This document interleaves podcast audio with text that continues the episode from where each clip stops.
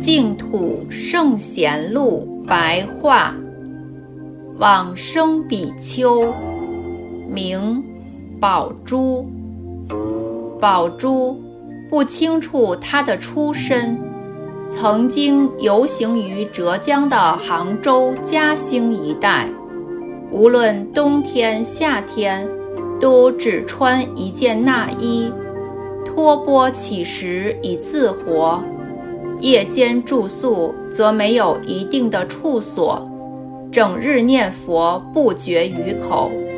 别人和他说话，只是简略的回答一两句而已，接着又立刻不断地念佛。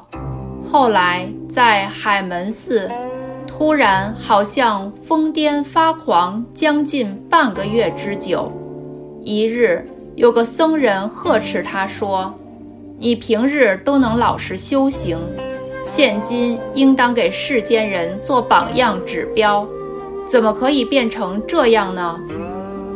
宝珠于是说：“若是如此，那么我走了。”然后要求沐浴，沐浴完毕之后，安然地站着往生。